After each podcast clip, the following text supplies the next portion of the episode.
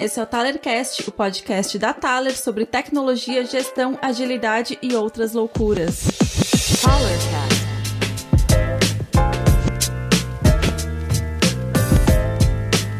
E aí, galera, bem-vindos a mais um Talercast. Eu sou o Rafael Cáceres, sou CEO, cofundador da Taler e viemos aqui hoje falar de Rasura com meus amigos Sebastian. E aí, pessoal, beleza? Eu sou o CTO e cofundador da Thaler. É, venho trabalhando com um monte de aplicações complexas e cheias de... De, de frufru. De frufru e frafra. e, e aí, entre todas as, essas histórias maravilhosas, é, a gente conheceu o Rasura e a gente se apaixonou. E hoje a gente vai falar sobre isso. Muito bom, muito bom. Estamos com o Alisson também, Alisson Vargas. Fala Alisson. galera, fala e aí? Sou Dev Natal, ele Dev Full doideira, né? Faço de tudo um pouco, ajudo no fluxo, ajudo onde estiver. E, cara, também sou apaixonado pelo Rasura. Tem um postzinho no blog aí. É isso. Nossa, e depois temos Evelyn Schmidt. Evelyn. Eu odeio essa parte de se apresentar, porque eu nunca sei como me apresentar direito, né? Mas Prazer, galera. Meu nome é Evelyn, sou desenvolvedora de software aqui na Thaler também. Faço mais um monte de coisa também, e é isso.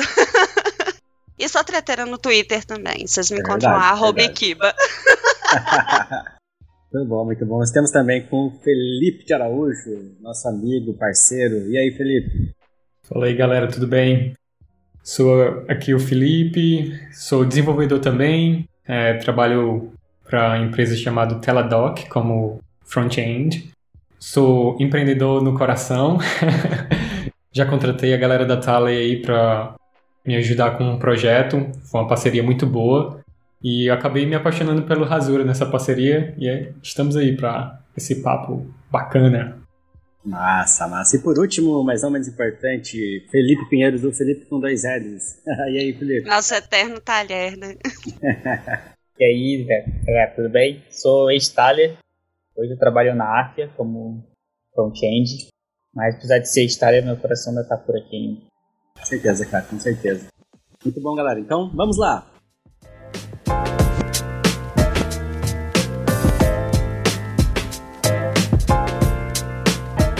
Muito bom, galera. E hoje a gente vai falar de um assunto que pra gente é muito importante, cada vez está se tornando mais importante dentro da Thaler, que é o Rasura. Né? O Rasura é algo que é uma ferramenta que a gente vem usando é, bastante dentro da Thaler e a gente está gostando demais de usar. E resolvemos gravar esse podcast para falar um pouquinho mais sobre isso. Então, vamos começar com o básico, né, galera? O que, que é? Explica para a galera aí o que é o Rasura. Então, é o Rasura, é, pelo menos da maneira que eu enxergo, né? O Rasura, é, eu enxergo ele como um, o GraphQL como infraestrutura, né? é, e não como uma como um monte de código que a gente tem que dar manutenção, né, e tudo mais. A gente tem que se preocupar com com memory leak, sei lá, coisas assim, né, segurança, né, um monte de coisa. Então, para mim é um framework de de GraphQL, né, mas também como como mais o GraphQL como infraestrutura mesmo, né. Então, ele é uma coisa meio transparente, digamos assim, é um um software transparente que fica ali entre as, a lógica né, de negócio e, e quem está consumindo essas APIs que a gente desenvolve. Sem discordar com o Sebas, porque o GraphQL é importante, é, para mim, o Rasura é um, um back-end configurado já, que me permite ter toda a estrutura e criar endpoints mais fáceis. E o GraphQL é só uma vantagem a mais desse pacote esse pacote pronto, né? Ó, temos polêmica já, temos polêmica já. Com certeza. É, tanto é que o Alisson escreveu um artigo ali né, sobre a diversidade de tipos de APIs, né, que podem ser construídas. É, cara, o, o ele já traz pra gente aí, como, como o Felipe falou, né, um monte de, de, de coisas é, out of the box ali, né, então a gente já tem várias camadas é, que são necessárias no back-end meio que prontas pra gente, né, incluindo aí, como foi falado, o GraphQL. A gente fez também um, um, uma APIzinha REST, né, para quem gosta. Então tem, tem muita coisa aí que ele oferece pra gente. Muito bacana. É, e ele também serve como um gateway, né? Então é, a gente pode configurar o Rasura para diversas responsabilidades que um gateway né, de API pode, pode ter. Então, por exemplo, questão de segurança né, e tudo mais que a gente vai conversar. É, ou rate limits. Né? Tem várias questões que são, é, que são muitas vezes responsabilidade de um gateway né, na frente ali. E o, o ele já pode fazer isso para a gente né, de uma maneira bem de uma maneira bem transparente aí pra gente. Tá, legal, galera. Então, é, vocês falaram ali de ser o GraphQL como uma infra, de ser também um back-end, de ser um gateway. Comparando, assim, então, com... Qual umas ferramentas que seriam concorrentes do Rasura hoje, né? Que teriam uma relação com o Rasura aí? A gente fez uma, uma análise quando eu, Felipe Araújo, estava trabalhando com a Thaler, né? A gente fez uma parceria meio que cliente e agência é, e a gente tentou encontrar várias soluções que tivessem os meus critérios como cliente. É, eu meio que dar um spoiler aqui na nossa lista, né? Migração do banco de dados que seja fácil, é, talvez algo que converse bem com Node.js, algo que funcione bem com Postgres. A lista é um pouco longa, mas a gente, pelo menos no mundo Node.js, a gente encontrou algumas coisas como a gente encontrou o Prisma, que é um, meio um competidor do Rasura. A gente encontrou outras tecnologias, linguagens como Ruby on Rails, mas aí já ia dificultar usar Node.js, né, porque é outra linguagem. Mas acabou que o Rasura foi quem checou todas as, as caixinhas lá e eu, pelo menos como cliente, fiquei encantado. Massa. É, eu me lembro que a gente fez um, um prós e contras, né, uma comparação mesmo, né, com o Prisma que é o, é o, é, era o mais hype, né, naquela época, assim, né, de, de um Prisma, né, e tal. É, então, acho que é, quando na hora que a gente foi comparar, a gente realmente percebeu, né, que o Rasura, ele traz, traz muito mais, né, do que só um mapeamento ali, é, do que só uma API e tal. E isso que esse projeto foi o quê? Um ano atrás, um ano e meio atrás? Foi mais ou menos isso, né? De lá pra cá, o quanto ele já melhorou, né? Sim, verdade.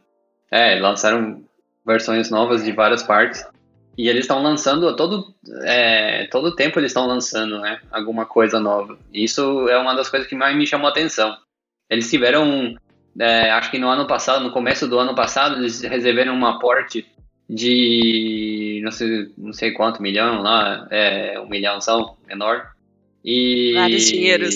Vários, vários dinheiros e, e, depois dali eu vi, tipo assim, é, que realmente o pessoal começou a investir muito em novas funcionalidades, saíram contratando gente, eles estavam investindo muito forte, né, na comunidade, isso é uma coisa que me atraiu bastante. É, na Thaler a gente tem uma preferência muito grande por tecnologias open source, né, ou tecnologias é, de software livre, né. Então, essa foi um, também um dos motivos, né, da gente estar mais é, ou, digamos assim, mais tendenciosos ao rasura do que, por exemplo, Firebase, por exemplo, ou alguma coisa assim, né? Ou aquele AWS. A AWS é o novo, a nova Microsoft, né? É.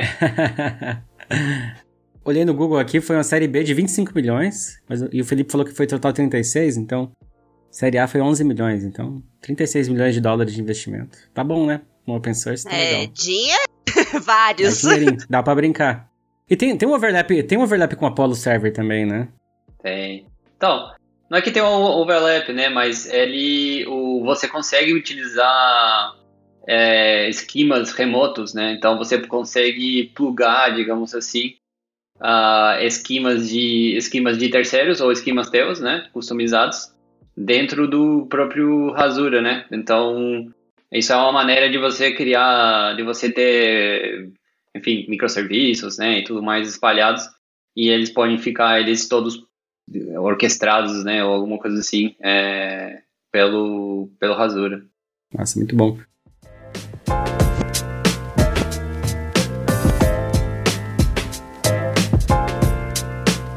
Tá, então, eu gostaria que eu ouvir aí da galera, então, quais são os principais benefícios que vocês veem em usar Rasura hoje, assim?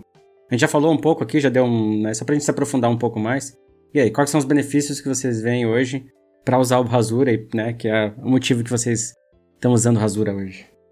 Ó, eu vou falar a minha parte de quando eu entrei no mundo da rasura.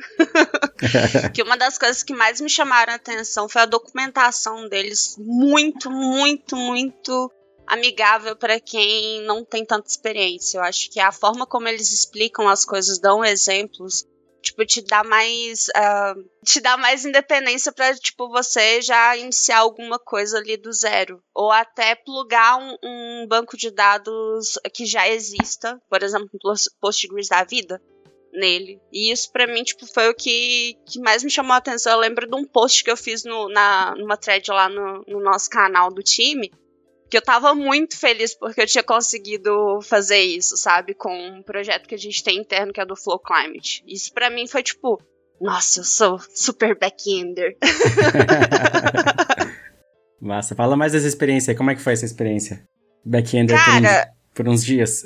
pois é, no início eu não entendi. Eu, uma coisa que eu tive muita dificuldade para entender ali foi a questão dos metadados. Eu até tinha falado isso antes, né? Isso foi para mim foi, foi meio complicado. E tipo, eu vi que eu precisava ter uh, ali na hora que eu tava estudando, precisei entender um pouquinho mais de coisas que aconteciam, dados em si, uh, como que funciona um banco de dados, para poder entender como mexer no, no Rasura em si. Mas ele, num geral, assim, ele foi muito amigável para mim, porque a gente, eu peguei um, um banco de stage do Flow Climate e consegui, pra não fazer merda, né? Senão o Celso me matava. Mas eu peguei o banco de stage e consegui plugar. Um, um, a gente tem, tinha esse banco no Heroku. É, é Heroku ou Heroku que fala, gente? Heroku. Heroku. Tá. corta de novo. É. Peguei não, esse banco no Heroku. Esse não corta, não. Esse é engraçado. Tem que botar aquele barulhinho. Ó, quem tipo... souber falar aí, depois coloca. Toin. É, o Heroku é meu, eu falo como eu quiser, né? Como eu é, quiser. Eu tô no Brasil, eu leio do jeito que tiver ali. Mas era a parte, tipo, foi, o que eu mais gostei foi isso. Tipo, você pega alguns dados lá no Heroku, é, que era a questão do, do, banco de dados mesmo, era a, a senha e login lá de, de conexão, e você adicionava lá no, no painelzinho do, do Razuri, puf, milagre, dados na sua frente, começa a fazer caquinha, filha. E isso foi muito da hora, tipo, começar a fazer as conexões dos dados ali, tanto que hoje a gente tem um bot que funciona em cima disso, né? Então, é, exato. Essa, essa é uma coisa bem interessante, né? Sou mãe de uma, sou mãe de um monstrinho. É, e assim, e mesmo que, que é, você falou, né, tipo, de você se plugar, né, você conectar o Rasura, né, a uma aplicação que ela já existe. E essa aplicação é uma aplicação em Ruby on Rails, que tem uma Exato. modelagem que já existia com Postgre, e mesmo assim não existia um, um perigo porque, claro, a não ser que você faça alguma mutação, alguma coisa Mutation, assim para você, é. é, a não ser que você faça alguma alteração de dado, né? Mas o Rasura ele ele só observa, né? Digamos assim, ele não Isso. interfere na é, como o dado já estava lá no banco. Isso, exato. Ou seja, ele nunca vai mudar suas tabelas, né? Ele vai criar todo um metadado, né? A partir da leitura que ele faz das tabelas para justamente ele ser totalmente assim agnóstico, né? Ele não é, ele pode ficar em outro banco, né, separado e tal, para ele guardar esses metadados e tal. Então não tem um perigo assim de é, de alterar, né, uma outra aplicação. Tanto que ela está funcionando, a gente não precisa fazer nada, né? Eu tenho uma pergunta aí. É, como é que ficam as relações entre as tabelas? O Rasura consegue ler isso também e consegue ler direito? Três perguntas juntas, né? E a outra, a terceira parte é vocês precisaram ou precisam ajustar os metadados ou metadado é 100%? Eu não lembro em relação às relações, mas eu lembro que o era foi muito fácil criar essas relações lá também. Mas na hora que você mexe lá no data, tem como você puxar relações que já existem, não tem, gente? Eu tô viajando. Isso mesmo. É, ele detecta, né, que tem, que tem algumas relações e ele sugere que você faça o tracking, né, no próprio painel. Aí você pode até clicar lá num track all e ele já vai é, sincronizar tudo. Isso. Bem show de bola. É, e mesmo quando não tem foreign keys, né, que é o caso que ele detecta automaticamente, porque banco relacional geralmente tem essas foreign keys, né, e tal, então dá para saber, né, mais ou menos de as relações automaticamente. Mas quando é um banco não relacional, por exemplo, é, e você quer juntar, ou você, por exemplo, quer juntar coisas que não, não tem foreign key, você pode criar relações. É, só que essas relações são de uma maneira mais é, são menos performáticas porque não dá para gerar uma query só né? É, de banco de dados. Se você cria uma relação ela meio que tem que criar duas vai ter que criar duas queries com mapeamento né? É, e isso é menos performático. Se você tem por exemplo um banco NoSQL e dados que são que vem de um banco relacional e você quer mapear isso você pode fazer também então tem duas maneiras tem duas maneiras de você criar é, relações. Uma é ou mapeando manualmente, tipo, você falava assim, esse campo é a chave para você achar tal coisa na outra tabela. Ou ele automaticamente detecta as foreign keys e você só clica e, e vai. Né? Mas é muito legal que você pode fazer tudo isso clicando, né? Tipo assim, não precisa escrever nenhuma linha de código. Eu tenho uma pergunta polêmica aqui que eu não sei se dá para jogar aqui na hora. Será que o Rasura deixa back-end developer desempregado. Nossa! Mamilos! Isso é bom, hein? Isso é bom, isso é bom. Eu acho que ele entra na, na categoria de less code, né? Tipo assim, menos código. Né? É, então, ele utiliza todo um sistema de configurações de, em YAML que geralmente você não precisa tocar né, nele, né? Você não precisa alterar ele manualmente. Você, ou seja, você ir lá e criar o YAML e tal, e saber qual a estrutura e tudo mais, você pode fazer, né? Tem, tem documentação para tudo isso.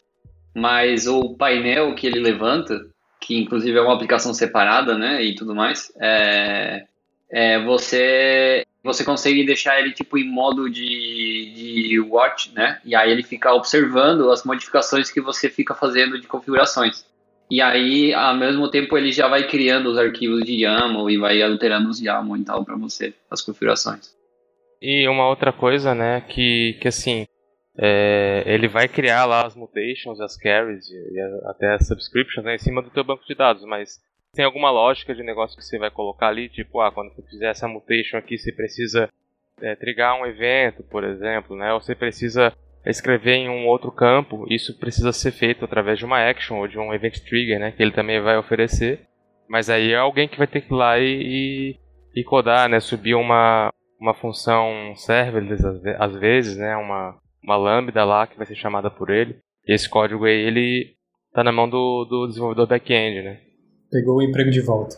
Quer dizer, É. pegou o emprego de volta, exato. Não tira meu, meu pão, cara. Tá, e como é, que- como é que funciona isso na prática? É tipo um sistema de plugins, um sistema de extensão, é, webhooks, como é que... Como é que... Isso, são hooks, né? Ele já tem lá no, no próprio painel administrativo, ele tem, ele tem as actions, onde a gente consegue escrever é, mutations né, é, diferentes e tipar lá. Então a gente pode fazer custom, né? É, como se fosse um código custom lá dentro. E os events a gente consegue chamar hooks externos. Então eu pego um endpoint, por exemplo, coloco lá e, e o que, que eu quero que ele, que ele use como um trigger, né? Então, por exemplo, toda vez que ele inserir um dado na minha tabela, eu quero que ele passe esse dado, né, todo, todo toda essa tupla, por exemplo, para esse meu endpoint. Esse meu endpoint vai executar alguma lógica em cima e vai chamar alguma outra coisa, ou o próprio Rasura de novo. Aí vai depender do que, que é o nosso cenário, né? Então dá, dá muita liberdade nesse ponto. É, exato, porque é, começa a, a- a você poder deixar a lógica né, de negócio fora da API, né? Então ela pode ser um, pode ser escrita em Python, sei lá, qualquer coisa, né? Pode ser feita em Ruby, em Ruby, pode ser feita em, em Go, pode ser feita em qualquer coisa, né? Então acho que esse, esse conceito do Razor Actions eu acho fantástico, porque Até em PHP pode fazer? até em PHP, cara, você acredita? É incrível. e você pode usar, né, né, obviamente a gente usa TypeScript, né, e tal. Então a gente consegue fazer todas as, é, todos esses webhooks ali é, já, em, já em JavaScript lá, de boa. E é, a- os Razor Actions eles são assíncronos e síncronos. Então você pode fazer coisas em background, né? Então, tipo, o Action que seria, por exemplo, uma mutação ou uma carry, né? Ela não necessariamente ela precisa dar uma resposta na hora. Ela simplesmente pode disparar alguma coisa em algum webhook e fica lá processando e quando voltar ele vai acionar os eventos que o Alisson estava falando e aí já entra num num tipo de arquitetura muito legal, que é a do, dos três fatores, que eles chamam, a Three Factor Architecture, que permite justamente uma, uma arquitetura real-time, assim, né? Muito legal. E aí, alguém quer falar alguma coisa de real-time? Cadê os front aí? Cadê os front? Eu vou dar um exemplo sobre uma aplicação real-time, né? Tipo, por exemplo, quando você precisa fazer é, um processamento que demora um pouquinho, né? E ele pode falhar, certo? É, e você não quer ficar, digamos assim, é, deixando o usuário sem resposta, né? Então você pode dizer assim, cara, eu processando, segura aí, né? E aí, nesse momento que a gente está processando, a gente abre um, uma subscription, né, é, de GraphQL, que ele é um, né, um, usando WebSockets e tal, né? Então a gente abre um WebSocket que é muito transparente hoje com, com qualquer GraphQL client ali, né? Tipo é Apollo, né, e tal, e Relay, que você pode simplesmente é, fazer uma query de GraphQL e falar que ela é uma subscription. Então, a partir desse momento, ele está escutando alguma mudança é, ou né, alguma mudança de dados né, daquela que, que faz parte daquela query. Né? Então, isso te dá uma, uma liberdade de você misturar esses conceitos assim, assíncronos e síncronos para criar uma aplicação real-time. Então, por exemplo, tá, você tem um, um pagamento né, que você precisa fazer, ou cálculo de algum frete, ou alguma coisa assim que você precisa. É, você pode clicar e esperar, em vez de você segurar o servidor né, e o servidor ficar lá processando e tal. Ele já dá uma resposta e fica só escutando mudanças. Né? Dá uma sensação de real-time, digamos. Isso é muito bacana essa arquitetura em que um evento escuta o outro e, e a gente poder usar microserviços é muito bacana também é, do ponto de vista de custo de infraestrutura, né? E você está rodando aquela função apenas quando você precisa, em vez de você ter uma máquina, um servidor rodando o tempo todo. Para mim, que já já tentei rodar uma arquitetura dessa como um negócio, foi bastante atrativo também, né? E, opa, eu posso talvez economizar alguns dólares aqui. Isso é bacana.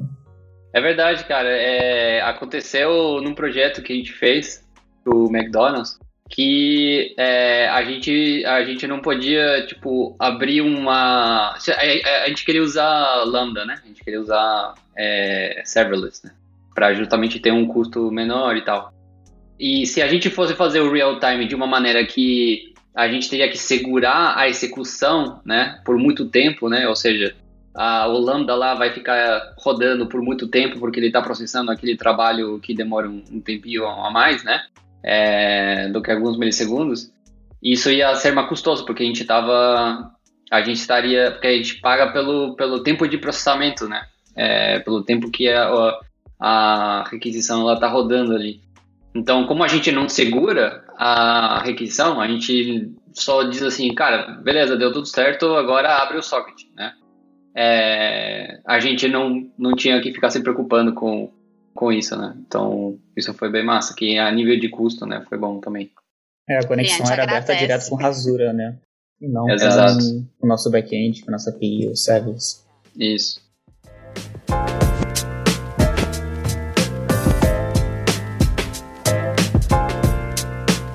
Como que estava falando sobre performance, eu fiquei curioso em, em ouvir mais sobre isso, porque existe toda essa robustez. Eu, eu como desenvolvedor e como cliente, assim, minha nossa, Rasura tem tudo que eu quero, mas fica um receio, né, de, ah, será que por debaixo dos panos está funcionando bem ou está optimizado?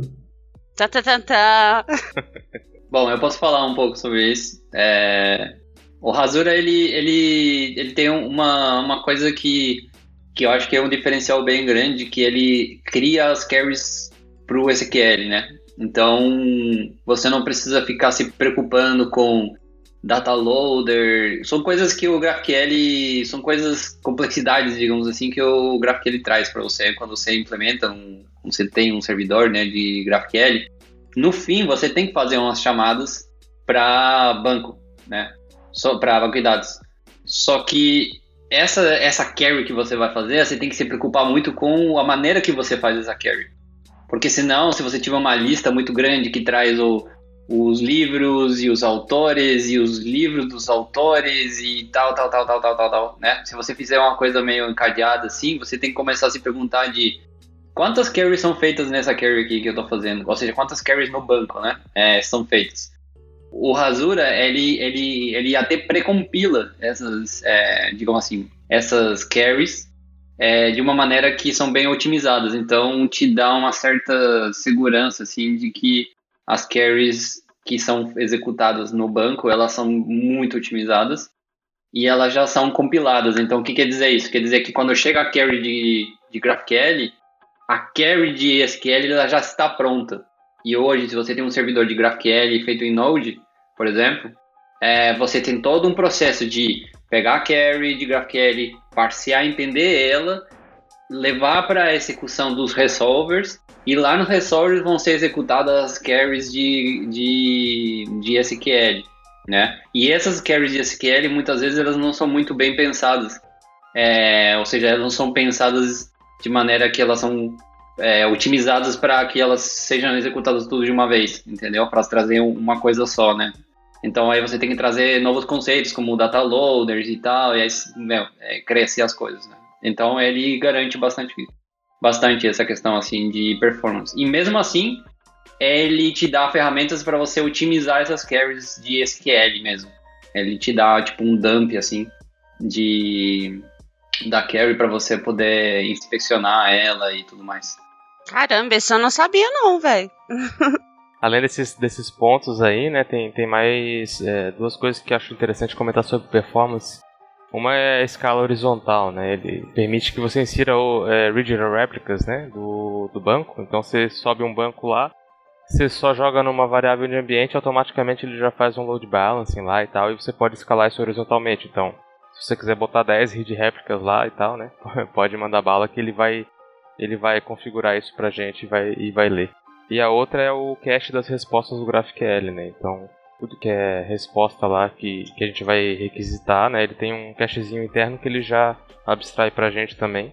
Isso acaba fazendo com que ele não vá necessariamente no banco para todas as carries, né? A carry que é mais é, pequenininha ali, que não tem muita, muita alteração, ele, ele vai bater direto no cache e, e vai responder mais rápido. E ele consegue tipo assim, ter essa resposta, por exemplo, se, se o, que, o conteúdo que está cacheado ali teve alguma alteração no banco, ele consegue fazer isso real time, tipo, de não, não vou pegar aquilo que está cacheado, vou buscar lá no banco porque teve alteração. É, eu não sei dizer exatamente, tá, mas, mas pelo que eu sei, ele usa um time to live ali, então você define mais ou menos qual que é o tempo de cache. Da hora. E ele se baseia, acho que nisso, sabe? Até nisso dá nada configurável. É, exato. Eles usam também o sistema de kit para poder limpar esse cache, né? Isso, isso. E assim, o Rasura, eu lembro que no começo, eu lembro que ele era só pra, pra Postgres, né? Eu vi vocês falando antes de, de NoSQL e tudo mais, e como é que tá isso, assim? Uhum. Como é que tá essa, esse suporte a outros bancos de dados? Como é que, como é que anda essas, essas coisas? Bom, para mim, eu não vou falar de suporte, mas a, a parte do Postgres foi o que, um dos pontos que me atraiu. Tava lá na minha listinha do começo. Suporta Postgres? Check. Então, depois disso, eu nem me importo mais com os outros bancos. Aí é com vocês. Tendo Postgres tá valendo, né? é, o Postgres é um baita banco, né? Então, uhum. é, acho que ele, ele, acho que ele é um bom intermediário entre alguma coisa no SQL, um banco no SQL e um banco é, relacional, assim, né? Então, acho que é, traz bastante, bastante benefício só o Postgres já. Mas, como acho que estava rolando uma questão de, de tipo, pô, o Razor só funciona como Postgres, né? Tipo, é, tem outros ali que estão competindo, né? Tipo o Prisma, né? E tal, que tava ali. É, e aí eles começaram realmente a suportar outros bancos, né? Como, por exemplo, o SQL Server da Microsoft. É, o que deve ser deve ter sido alguma coisa estratégica, né? Imagino eu, tipo, alguma coisa para entrar em bancos, alguma coisa assim. E depois teve, é, teve também é, o Big Carry, o Big Carry, que é do Google, que ele é um banco não relacional. E daqui a pouco eles vão lançar o MySQL já também, que acho que eles lançaram já com preview. E tem outros bancos ali que, que vão surgir, como o MongoDB, enfim. Agora, pelo que eu sei, eles Agora que eles criaram meio que tipo um framework para vocês, para eles poderem botar vários, né, para poder plugar, suportar vários tipos de banco de dados, meio que agora parece que fica mais fácil deles tipo trazerem novos bancos de dados é, a, a bordo assim. Né? É um tal de Citus Hyperscale que eu não Isso, conheço. então, né? esse é um Postgre, só que é, gerenciado, eu acho, alguma coisa assim. Então ele é super escalável. É, tá aqui. É isso. Ele transforma o Postgres into distributed, um banco distribuído. Isso. Prefiro falar em português. O, o Mongo é legal, hein? Eu fiquei curioso pra essa do Mongo aí. O do MySQL, tô, tô vendo aqui, ele na verdade agora ele tá em alpha. O preview acho que ele vai sair no, no último no último quarter aqui, né? É o último trimestre do ano. E eu queria aproveitar, já que a gente tá falando de banco, né? Uma coisa que eu acho que é bem interessante que veio aí no Rasura 2.0 é o esquema de, de você conseguir plugar mais de um banco, né? Então agora você consegue ter múltiplas bases de dados num- numa mesma API. Isso é bastante interessante, né? Sim. Legal. Vamos falar de federados. É. Exato. É, e é, é justamente essa. essa é- é- agora, agora realmente dá para fazer APIs federadas, né? De dados federados, né? que é. Que aí você pode ter vários, vários bancos de dados que em, uma query de SQL, ele. Quer dizer, em uma query de GraphQL, você vai poder juntar todos eles de uma vez, né? E de uma maneira bem, é, bem otimizada. E você pode criar nem cases, né? Pelo que eu vi também. Então você pode criar vários tipos de esquemas. Então você pode ter tipo um esquema que é privado, outro que é público. Você pode ter uns esquemas para diferentes domínios, né? Aí fazendo um pouco de âncora aí com o DDD, é, que é o podcast que você não você escutou. Por favor, vá lá, escuta ele. É, volta um, fez- volta um e escuta. Boa, exatamente. A gente fez com muito carinho. Tem a melhor imagem. Tem a melhor imagem de podcast que eu já vi na vida, Fê. Sério, uma deusa. a Fer tá ali que tinha, mas ela tá aí, acompanhando e fazendo Eu isso tudo quero, eu quero mais referências cringe pra poder colocar nas capas. Boa.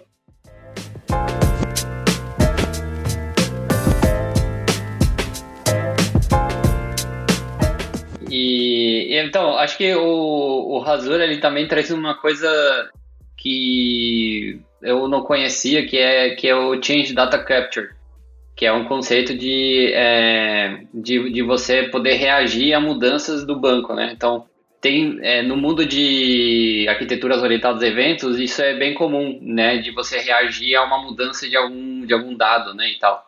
Só que você é, ter vários bancos de dados e você reagir a mudanças diretamente do banco é, pro, geralmente você precisa de um outro software que que faz esse tipo de coisas né que fica escutando as mudanças diretamente no banco de dados né e não tipo de você ter um sistema, um, um, código mesmo que dispara esses eventos, né? Ou seja, o, o evento já vem direto do banco, né? É, e isso achei fantástico, porque você consegue criar é, sistemas orientados a eventos, né? É, diretamente com o Rasura, sem fazer muita coisa, né? Você vai lá, cria os eventos. Você pode criar eventos de mudanças de um campo dentro de uma tabela. Você nem precisa ser da tabela toda ou de, ou de todas as colunas, né? Às vezes pode ser só de um campo só.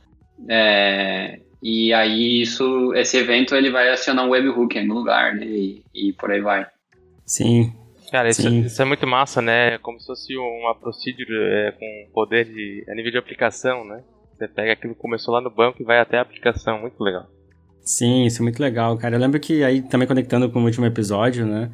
É, esses últimos projetos a gente fez o, o, o Event Storming, né? E a gente conseguiu mapear muito bem o Event Storming para as APIs do Rasura, assim. Eu achei que isso foi sensacional, ficou muito, muito visual, né?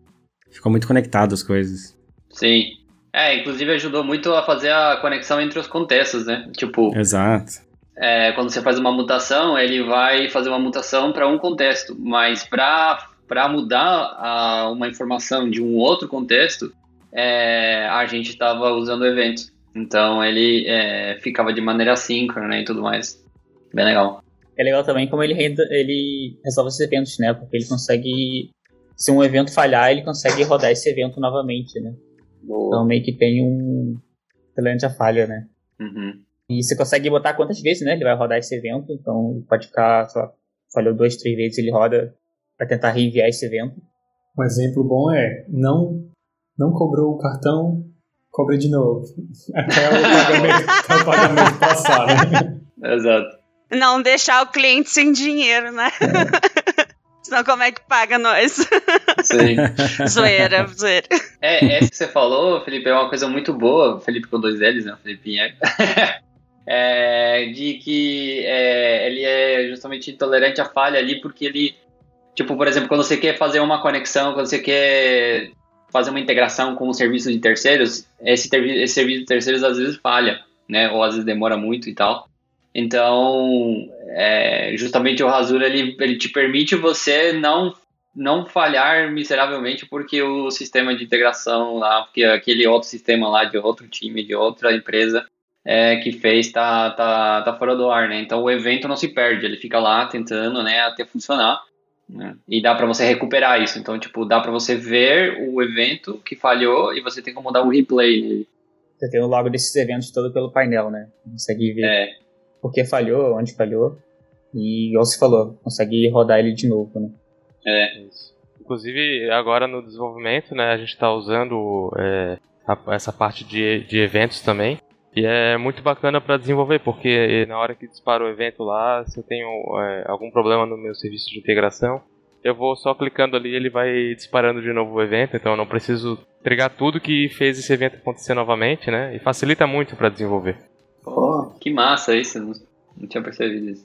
Os caras pensam em tudo, gente. eles, eles ouvem a comunidade. Eu acho que é por isso que o produto é bom. Verdade. Chama de produto? É um produto, sim. Exato. Esse exemplo que o Alisson acabou de dar aí, é, eu já, já usei esse, essa vantagem num, num fluxo de compra, né? Tipo um e-commerce, em vez de você ter que ir todos os passos de escolher o produto, coloca o produto no carrinho, vai para o checkout e lá no fim testar o sistema de pagamento.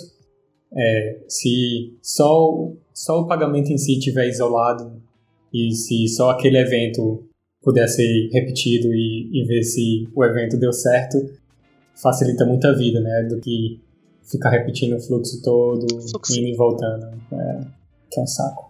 Com certeza. Outra coisa que eu tava pensando é que o Rasura, com certeza, parece um, um dinossauro, né? De tanta coisa que tem, de, de ser poderoso. Mas por esses dias eu usei o Rasura para um mínimo produto viável. Eu só queria ter a, a API básica, ter alguns endpoints para eu salvar o meu projetozinho. Era só um- uma lista de telefones com contatos e é, enfim, só que era uma lista muito grande com muitos contatos. E a quantidade de informação que eu tinha que gravar e o tamanho da API era pequeno, né? É, e eu acabei tentando algumas soluções, eu- tentando fazer alguns hacks. Ah, vou usar um, um Excel. Deu muito trabalho, perdi muito tempo. Ah, eu vou usar um Excel moderno, o Airtable, que já tem uma API facilitada, né? Deu uma dor de cabeça e até que eu desisti e fui por Rasura e, tipo, em poucas horas, uma, duas horas, minha API estava pronta e estava feliz para continuar o desenvolvimento do front-end, né? Porque não preciso mais me preocupar e o back-end está demitido. É, isso é, isso é muito legal, cara. A gente passou por isso agora há pouco também, fazendo um, uma- um, um protótipo com o cliente, né? E o cliente já tinha um back-end, né? O cliente já tinha um back-end, era um projeto de um, de um appzinho para um evento. E o cliente já tinha um back-end bem grande em Python e tudo mais, e, e a gente não, não tem muita experiência para mexer com isso. E, e, e a questão de tempo era bem apertada também. Então a gente criou lá, é, e já tinha um front-end também, né? é, que tinha que conectar. Então a gente foi lá e criou um, um, uma API no Rasura, né? E, e criamos só, só as partezinhas que a gente precisava para estender aquele back-end que já existia, né? E foi muito legal, foi muito fácil, né? Então a gente, dentro do, do- da aplicação lá em React, a gente só botou mais um, mais um endpoint lá dentro e a gente conseguiu fazer tudo muito bem, assim. Então era um sisteminha de pontos que a gente tinha que botar mais, né? Uma pontuação. A gente fez um esqueminha de autenticação também, né, Sebas? E- Exato. E o que mais que tinha? Nem lembro mais. É, tinha essa questão do, do quiz, né? É, Ah, do quiz, é, a gente fez um quiz. é, e Era- foi, foi bem rápido, assim, porque eu procurei uma modelagem pronta de um quiz. Ah, boa. Cara, eu peguei o SQL que eu achei na internet, tipo, no Stack Overflow. Eu rodei, pronto, fui lá, mapeei, a, né, dei tracking tudo e deu, pronto. Agora tem a API de tem um sistema de quiz, pronto. Sim. Exato, Full cara. Stack Overflow. Não, foi muito, foi muito hackathon, assim, negócio meio. E rodou em produção muito bem, né? é, exato. E com segurança, né? Porque aí já fazendo um, uma ligação, né, com a questão de autorização e tal, o Rasura, ele resolve uma das questões mais faladas sobre GraphQL. E como que faz permissão, né? Porque a primeira coisa que vem na cabeça, acho que de muita gente ainda, é de que GraphQL é tipo abrir o banco de dados para usuários, né? É, Todo mundo vai acessar. é, todo mundo vai poder acessar e fazer tudo o que quiser.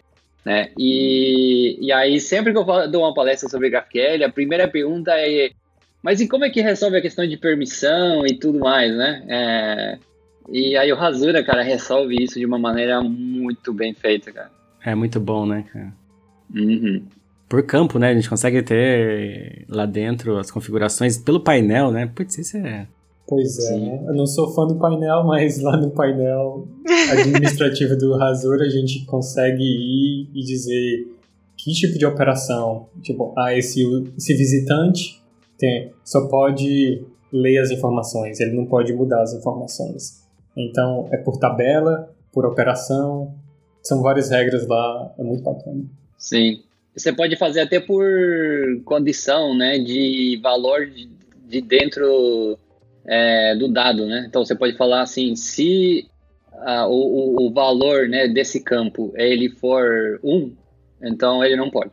É, você pode criar ends, né? Você pode criar várias várias regras, né, de, de, de permissão, né? Você não precisa não precisa ser tão tipo booleano, né, o negócio, né? É de uma coisa só. Você pode criar ends, ors e um, e um monte de outras outras coisinhas. E agora eles estão lançando, bom, e tem papéis, né? Então você pode criar papéis e esses papéis eles podem ser mapeados com com GWT, né, e GWT tokens e tal, né? É, é, o Rasura ele já já parceia o GWT token e extrai dali qual que é quais, quais que são os, as propriedades, né? É, tipo, por exemplo, qual que é o, o papel dele, qual que é o nome e tal, o, o ID do usuário, né? O que você colocar dentro do GWT, né?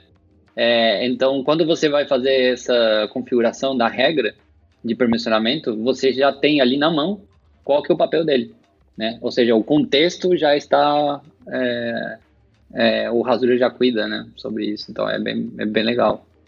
E falando também de segurança, né, ele oferece pra gente também a, a- o rate limit, né? O nível de alinhamento das carries, né? Que isso é muito importante para para evitar ataques de DOS, por exemplo, né? Então a gente consegue entrar lá e, e colocar, por exemplo, um rate limit por IP, né? Tipo assim, ah, cada IP ele pode fazer apenas é, 20 requisições por minuto, por exemplo. Para evitar que, que tenha lá um IP batendo muito na nossa API, né, e cause um, um problema. E também o alinhamento das carries, né, do GraphQL, porque como fica tudo aberto, entre aspas, né, é, qualquer um pode ir lá e, e, se tiver um acesso, né, faz uma carry lá que vai alinhando vários, é, vários grafos, né, vários, várias entidades, uma dentro da outra, para tentar trazer uma quantidade de dado muito grande, por exemplo. E a gente consegue limitar isso direto na- no painel também. Não, eu quero só que a minha aplicação eu só preciso fazer é, carries alinhadas até três níveis, por exemplo. Então vou limitar aqui por 3 e, e pronto, minha API GraphQL está segura. É fora a lista de, de operações permitidas, né? A gente pode definir quais são as, as queries, as mutations que podem ser, podem ser chamadas fora do por exemplo, do front-end. E essa lista vai, vai bloquear qualquer outra query, qualquer outra qualquer operação que não, não tiver. A gente consegue assegurar aí que só queries realmente seguras e que deveriam realmente ser chamadas, vão ser chamadas direto no Rasura. Pô, animal. É, e a gente, a, a gente colocou isso diretamente no processo de desenvolvimento, né? Então, quando alguém já cria uma nova carry, a gente já cadastra essa carry lá como permitida e tal, de uma maneira automatizada, então fica, fica transparente, assim, né, para o desenvolvedor. Massa. Automatizada como? É, tem uns scripts aí. Fala aí, Felipe. é, a gente criou uma, uma bibliotecazinha, né, um script, que ele roda, ele pode rodar numa GitHub Action, por exemplo, que no, no, no processo de deploy ele vai, vai verificar as queries que estão lá na, na, na law list já, e qual está adicionando ou removendo, e, e fazer essa troca automaticamente no Rasura, porque ele não a gente não consegue adicionar ou remover de uma forma muito flexível com o Rasura, tem que ser meio manual. Então, tem formas de automatizar isso e foi uma das formas que a gente conseguiu fazer, né? É, criar um script para fazer isso e rodar isso no processo de, de deploy. Massa, massa. E onde, onde que tá isso? Tá, tá disponível pra galera? Tá sim, tem lá, tá lá no GitHub da Thaler. Olha. Ah, vamos ficar por aí. É, vamos botar. A Fer vai botar o link aí na, na show notes. Legal.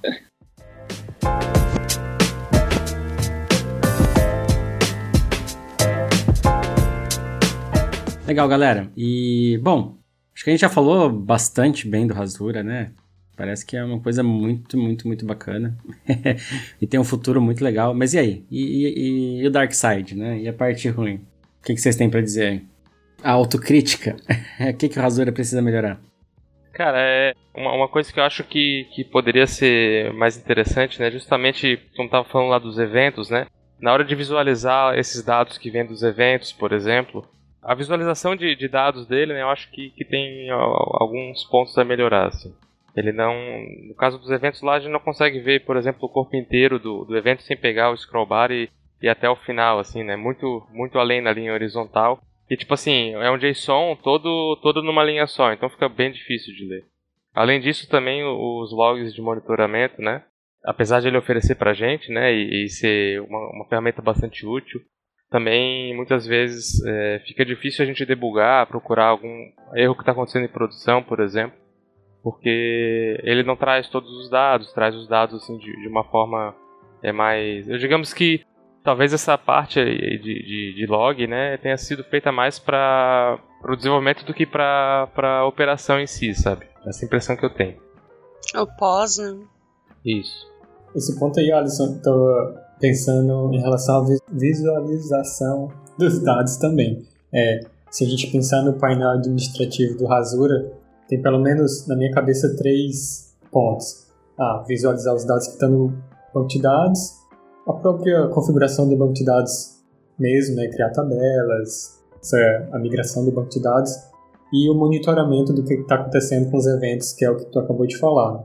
É, eu acho que criar as tabelas o painel administrativo do Rasura é bacana, facilita muito, mas visualizar os dados e monitorar os eventos, muito provavelmente, para mim, eu usaria outra aplicação é, para isso, né? conectaria outro painel administrativo para ver os dados e talvez outra aplicação para poder monitorar os eventos e os erros porque eu totalmente concordo que monitorar os eventos dá um, um pouquinho de dor de cabeça através do painel out of the box. É, inclusive, assim, é, em relação à parte de visualizar os dados na, na, nas tabelas, né? É, há um tempo atrás eu mandei um pull request lá para eles, porque tem um, se, se, você tem uma tabela que tem muitos elementos, né? Aí a hora que você faz o scroll lá para baixo. Tipo, tipo assim, você quer, por exemplo, digamos que a tabela tem, tem sei lá, mil linhas e bastante colunas também. Então tem é, 100 colunas lá. Para você é, navegar horizontalmente nas colunas, você precisa descer as, as linhas todas que estão na, na visualização para poder ver o scroll bar, né? Aí eu mandei um pull request para esse um, um probleminha de usabilidade, acredito, né? Só para corroborar aí a, a essa sua visão aí do, do problema de visualização de dados é, das tabelas. É.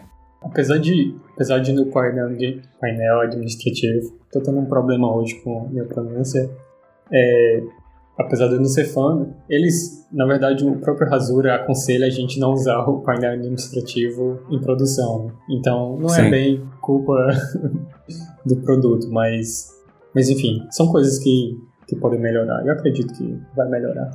Ah, acho que a questão é porque o foco deles acaba sendo em outras partes, né? Eles estão melhorando questão de performance, carries e etc. E, e aí essa parte mais visual, aos back-end aí, né? essa parte mais visual eles estão estão pecando um pouco, ok? O principal ali, né? Vamos colocar assim, principal, mas o mais básico a gente consegue utilizar pelo painel administrativo. Mas se a gente se a gente for fazer alguma coisa maior, eu acho que seria melhor fazer algum front-end para isso específico, alguma coisa assim, né? Porque daí um painel administrativo parte 2. e esse painel, o painel ele é open source também, né? É. Uhum. Isso. É tudo React com TypeScript e, e GraphQL, cara, é muito, muito então, fica de boa. aí a dica, galera, quem quiser contribuir, né? É, É. né? Bora Designers, fronts. E, e o, o, certeza. o cliente lá é em Go, hein? Ah, é? Go. lá. Sério? É em Go. A, a Engine, né? Que era. Que é, Em Haskell. É Engine em Haskell. ah, é Haskell, né? O cliente, o cliente que você tá falando é o. É o. Terminal. É a, é a linha de. É a terminal, né? Isso. CLI. Isso. Agora eu entendi porque que o Alisson gosta tanto do Rasura. Então, eu eu queria falar sobre um ponto ruim que eu acho que é, é de que ele pode se tornar um, um único ponto de falha, né? Então, ele é transparente, né? Ele é, digamos assim, ele é mais infraestrutura do que um- uma aplicação que você tem que dar manutenção e tudo mais, né? Você não, tem tanto código, né? Não é uma API que você precisa dar código, né? Precisa colocar código lá. Mas, né, termina sendo, termina sendo o único ponto de falha, né? É, ele promete, né? A promessa dele é ele, ser altamente escalável e transparente. Porém, a gente sabe que, né, é, o mundo perfeito não existe, né? Então, tem momentos onde você pode, dependendo de como que você vai fazer a arquitetura, é, onde você for fazer o deploy, né, do Rasura, é, em alguma infraestrutura, pode ser que ela seja, pode ser que seja frágil, né? Ou seja, você faz um deploy, falhou e, cara, caiu todo mundo que está usando aquele lugar, né? Que está usando aquela API, né, do Rasura. Então pode ser que seja uma coisa ruim nesse sentido, mas é, a- existem várias receitas de Terraform, ou seja, infraestrutura em código, que te ajudam a você criar, um, a fazer um deploy de uma, de uma de uma infraestrutura que ela seja bem escalável e bem resiliente. É, e eles têm outras coisas como Rasura Cloud e tal, que a gente pode falar mais depois. Só voltando um pouquinho lá na questão dos erros, né? Uma coisa que pelo menos deu muito certo aqui pra gente é que a gente utilizou o Datadog, né? Pra, pra resolver essa parte que o Rasura mesmo não resolvia. Então fica a dica aí pra galera que for usar, se quiser ter um, um- um relatório melhor sobre os erros e, e- etc. Trazer o Datadog pra dentro do seu projeto também, né? O que ajuda também com ser um ponto de erro, né? Se você tiver melhor monitoramento, a, a vida fica mais fácil. É, Eu lembro quantas vezes, tipo, foi, foi bem mais fácil debugar o que, que tava dando errado, é, de coisas que, que a gente tava trabalhando e tudo, graças ao Datadog, assim, eu sou meio fãzinha, assim, dele. E é fácil de utilizar, né? Mas daí isso seria pra outro podcast, falar bem do Datadog. É, pois é, é, deixar claro que a gente não recebe é, qualquer patrocínio nem nada disso. Patrocínio, verdade. A gente não é pago pra falar sobre ainda, ainda. Ainda. Ó, se o Datadog quiser me pagar, eu falo bem. Use o código é, Vai Corinthians. Não. É, então, tem um outro ponto que eu acho que é, é uma das coisas que às vezes me deixa pensando é, na ducha, né? Tomando banho ali, ficou meio, meio preocupado. É de que ah, ele te influencia de você ter uma modelagem de banco que seja um reflexo da API, né? E isso às vezes pode, pode ser um, um, um problema, né? Porque se você muda, muda a maneira como as coisas são escritas, isso não deveria impactar o como é que as pessoas leem, né? Ou como é que usam o teu dado, né? É, que é informação, né? Então, isso pode deixar um pouco menos flexível ou pode gerar alguns efeitos colaterais que você não está que você não tá prevendo, né? Que você não tá querendo, né? Você não tá desejando isso, né? É, aí nesse, nesse ponto aí seria interessante, né? É, é, ter uma abordagem de, de montar um. Talvez um, um- uma tabela né, diferente, ou um banco diferente para leitura, né? Como é o caso que Isso. a gente está fazendo aí num projeto nosso, né? A gente tem as tabelas que a gente traz os dados da forma como a gente quer usar e, e aproveitar eles. E a gente tem uma tabela que vai ser lida né, pela, pela API. Então, a parte do front-end que vai consumir, ela vai conseguir bater nessas tabelas que estão é, da forma como a gente pretende que ela seja lida, né? E a gente não está simplesmente abrindo o GraphQL inteiro, porque senão a gente tem esse problema, né? Seria então, ficaria agnóstico? Tipo, deixaria o negócio totalmente agnóstico do que já existe ou eu tô viajando? É, seria ter, ter um, um, um espaço para a gente ter os dados como a gente precisa ter, né? Como a gente, no nosso caso aqui, a gente está recebendo os dados, né? Como eles vêm. Então, a gente tem uma, uma fila, como se fosse, de dados, e aí a gente vai processar eles em tabelas ou bancos de leitura da forma como a gente quer servir. Né? Então, se a gente precisa fazer alguma alteração no, no dado, no banco de dados, a, a gente altera essa tabela, é, que não é a tabela que é, que é lida pelo GraphQL, entendeu? Ele até vai ter lá né, as carries, as, as mutações é, disponíveis para a gente utilizar, mas a gente não vai utilizar essas, né? a gente vai utilizar aquelas do banco de leitura. Massa. Eu fiquei na, na curiosidade como é que vocês estão atualizando o banco de leitura. Vocês também estão usando os eventos do, do Rasura para atualizar essa. Exatamente. A gente, tá, a, gente, a gente recebe um, uma mutation no banco, né? Salvando o dado pra gente é, numa tabela onde a gente simplesmente está montando uma queue ali, né, uma fila. E quando alguma coisa entra nessa fila, dispara um trigger do evento.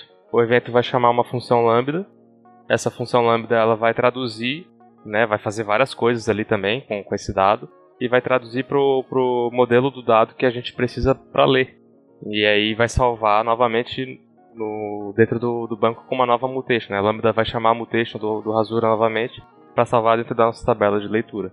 Então a gente tem é, como se fossem essas duas frentes dentro do Rasura e a tabela de leitura vai ser lida pelo front. Quem manda no céu é o front, né? Isso aí.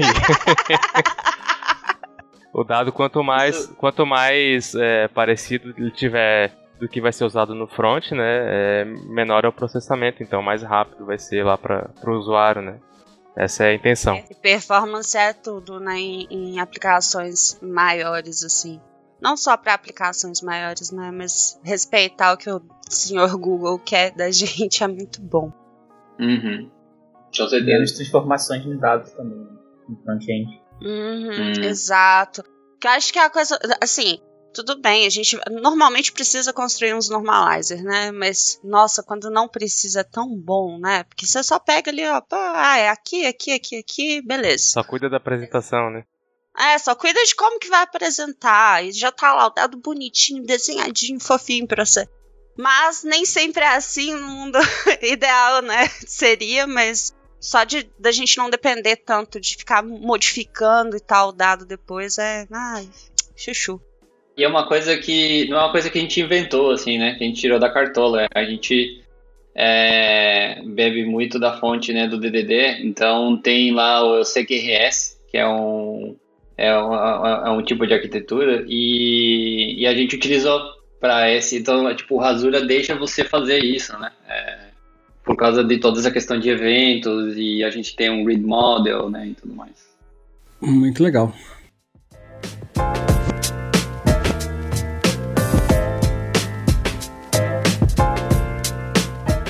Fazer uma pergunta aí, ó.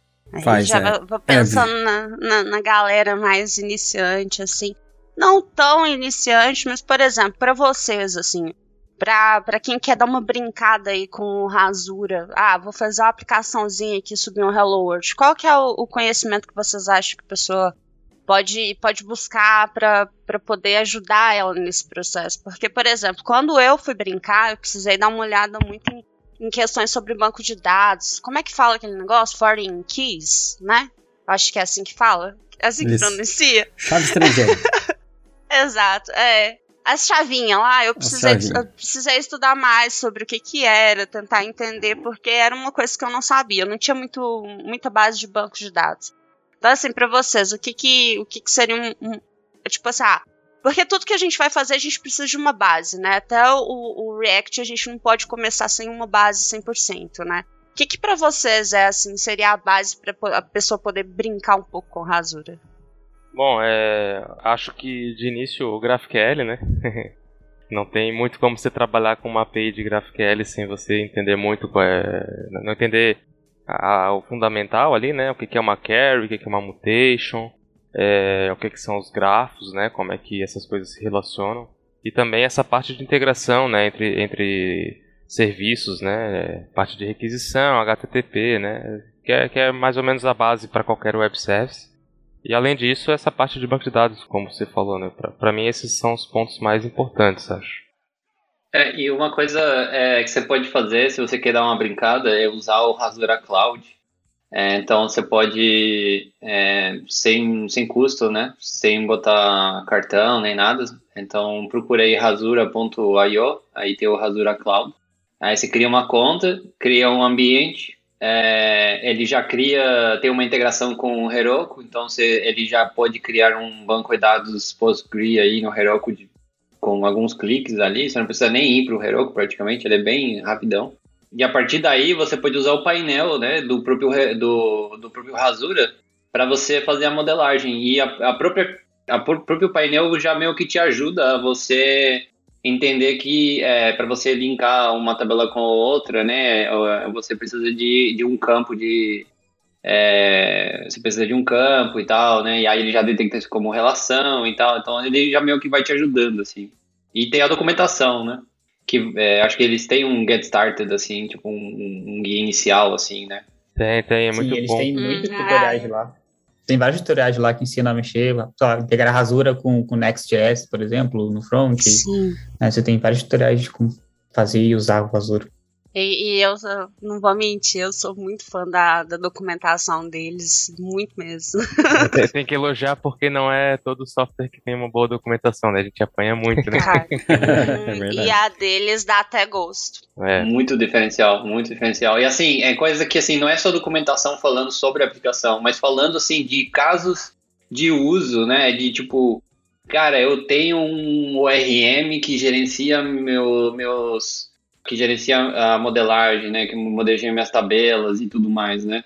É, como é que isso integra com o Rasura, né? Então, ele já te dá todas as variações. Ah, eu quero criar meu ambiente local com Docker e tal. Ele já te fala, você pode usar esse tal, tal, tal, né? É, eu já tenho um banco que existe, como é que eu faço e tal, sabe? Tem muitos casos, assim. Isso dá pra subir na AWS, subir no GCP, né? Tem o One Click Deploy no Heroku. São, são várias opções, né? Várias opções. Pra todos os gostos, Isso. sabores. Massa, massa. E aí, e aí assim, a gente tem. O, a gente falou um pouquinho do começo, né, de comunidade, de ser um open source, né? E é, tá tendo aí o Rasura Con, né? Te- Teve faz pouco tempo, o Sebas aí deu palestra lá. Como é que foi essa palestra, Sebas? Conta um pouquinho. E se vocês puderem falar um pouquinho da comunidade, né? Como é que funciona a comunidade, como é que quem quiser ajudar, quem quiser participar, como faz? Foi muito massa, eles, eles é, me convidaram. A gente já está trabalhando com eles há um tempo, então a gente já tem uma parceria aí com o pessoal do Rasura, a empresa, né? Agora, falando. Então, assim, o Rasura, ele é um framework, é, digamos assim, ele é, ele é um software que ele foi escrito em Haskell, né? E ele é open source, aberto para a gente é, alterar, né? E tudo mais, utilizar sem licença, sem nada. É, porém, existe uma licença de, de um rasura, digamos assim, com algumas coisas extras. Né? É, e essas coisas extras são coisas mais a nível enterprise, assim, que tem algumas peculiaridades e tal. É, como, por exemplo, essa questão de rate limits e, e outras coisinhas que a gente termina precisando, né?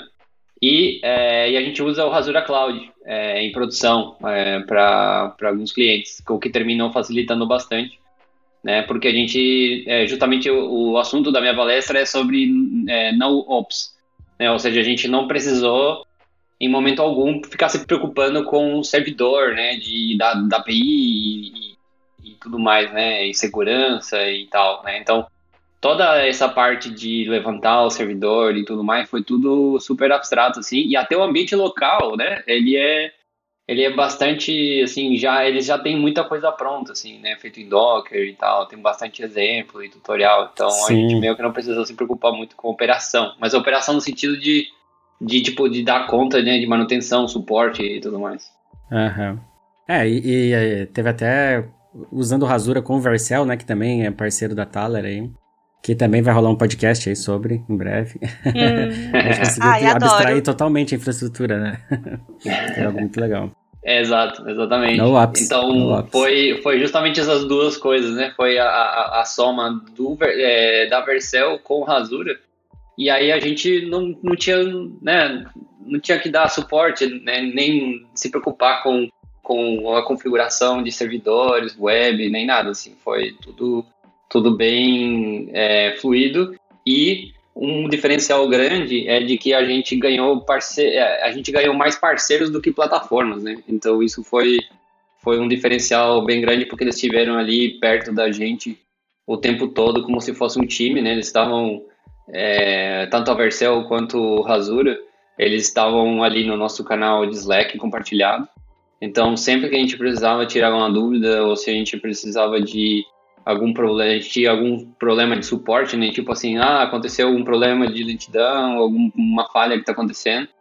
A gente já acionava eles ali direto, sem precisar abrir um ticket, ficar esperando e tal. Então, o, o, o tempo de resposta deles bem alto. E, e uma vez eles falaram uma coisa pra gente que acho que foi o que me vendeu mais, é, é de que eles estavam realmente eles estão realmente preocupados em fazer, o fazer um sucesso do projeto que você tem na mão, né? Então eles, eles chegaram a falar assim, "Pô, cara, o que a gente poder fazer para que o projeto, os projetos que vocês estão que vocês estão tocando com Rasura para eles serem um sucesso, a gente vai a gente vai fazer tudo que a gente puder, né? Então achei fantástico isso, que não foi só tipo, ah, não, contrata meu serviço e tchau, sabe? Foi pularam dentro do barco e falou, meu, vamos remar junto aí, né? Sim, a suporte deles foi incrível. Nessa linha, eu- eu lembro que, tipo, nem só quando dava algum problema, às vezes a gente tava com uma dúvida, não sabia como fazer algo, a gente jogava lá no Slack, os caras já respondiam, ensinavam a gente como fazer e tal. E com o maior carinho do mundo, assim. Isso eu achei, achei muito bacana, assim, sabe? Humildade muito grande deles. É, não era tipo, ah, são só parceiros de negócio. É tipo assim, ó, tamo junto, velho. Vamos lá.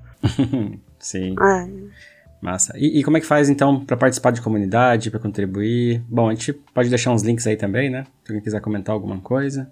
Só ia falar algumas coisinhas assim da questão da comunidade, de que eles têm é, community calls, que eles chamam, que é, são é, calls agendadas, que, é, que acho que são a cada dois, três meses, alguma coisa assim, que eles abrem um Zoom e aí você pode entrar e falar e conversar, você pode palestrar, e aí nesse, nesse momento eles apresentam coisas novas que eles estão trabalhando, coisas que não estão ainda é, liberadas e tal, mas são coisas que eles estão trabalhando que você pode pular no barco e ajudar, né? De tipo, cara, eu acho que eu sei como ajudar eles e tal nessa funcionalidade e tal, né? Se você souber programar Haskell, né?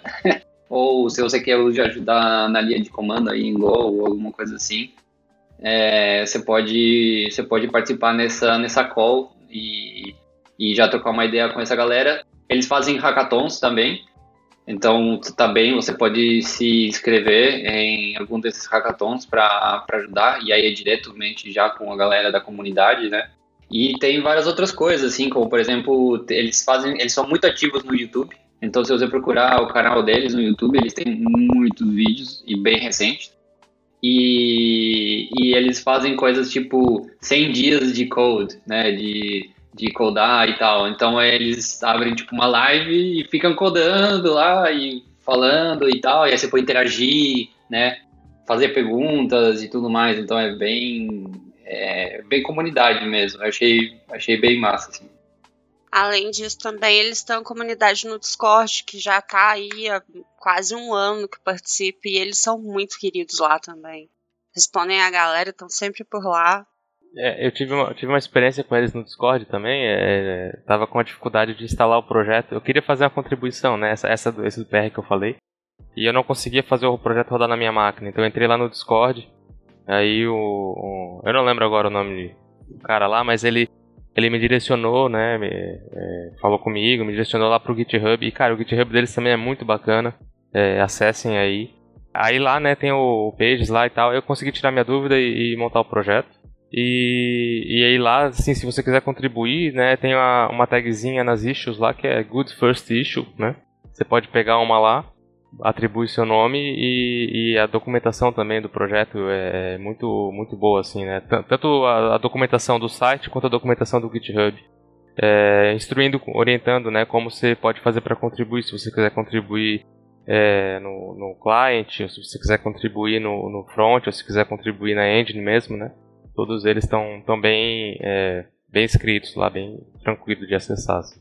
E eles começaram a fazer lives na Twitch também. Então, se alguém quiser ir, é lá na Rasura HQ na Twitch e dá pra Twitch? assistir lá a galera Que conversar. isso, Twitch? É, na Twitch TV. Ah, Tô brincando. tô brincando. né? É é Sebas! É pergunta de velha, né? Tipo, Twitch? Que que é Twitter? Twitter? É Twitter? Não é Twitter, Twitter, tem, quer tem, dizer? tem, Twitter. Ficou lá xingando todo mundo lá. É cringe, é cringe.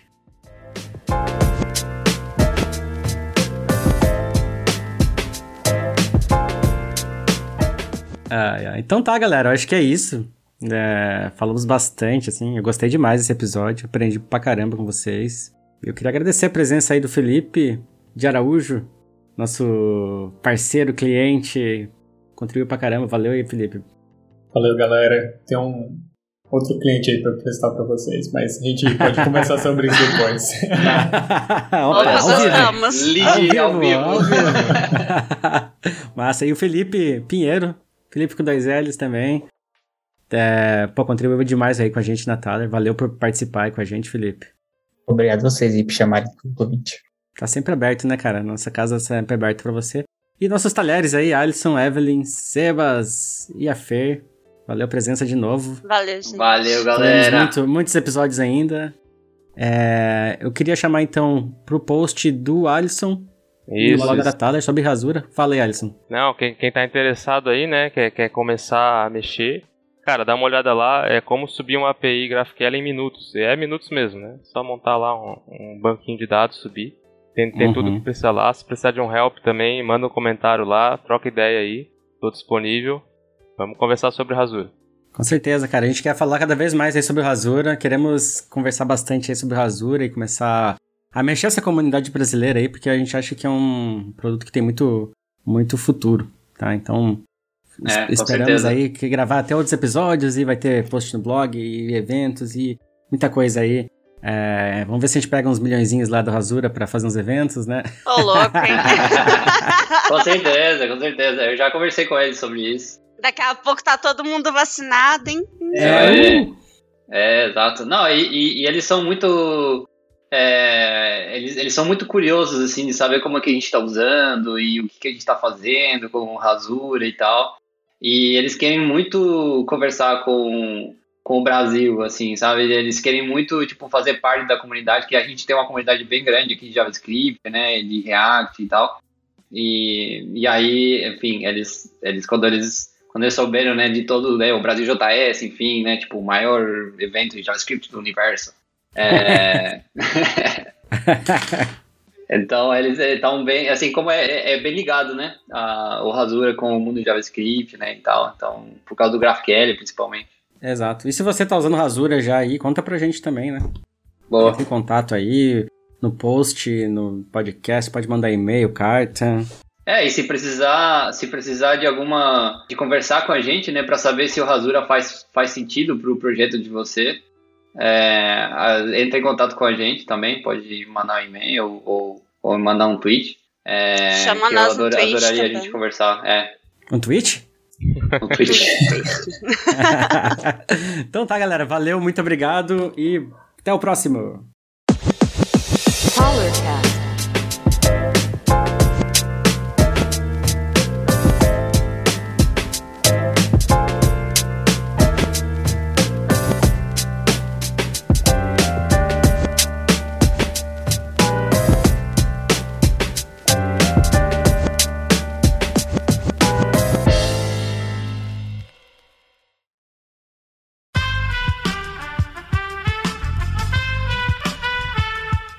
Podcast foi editado por Aerolitos Edição Inteligente.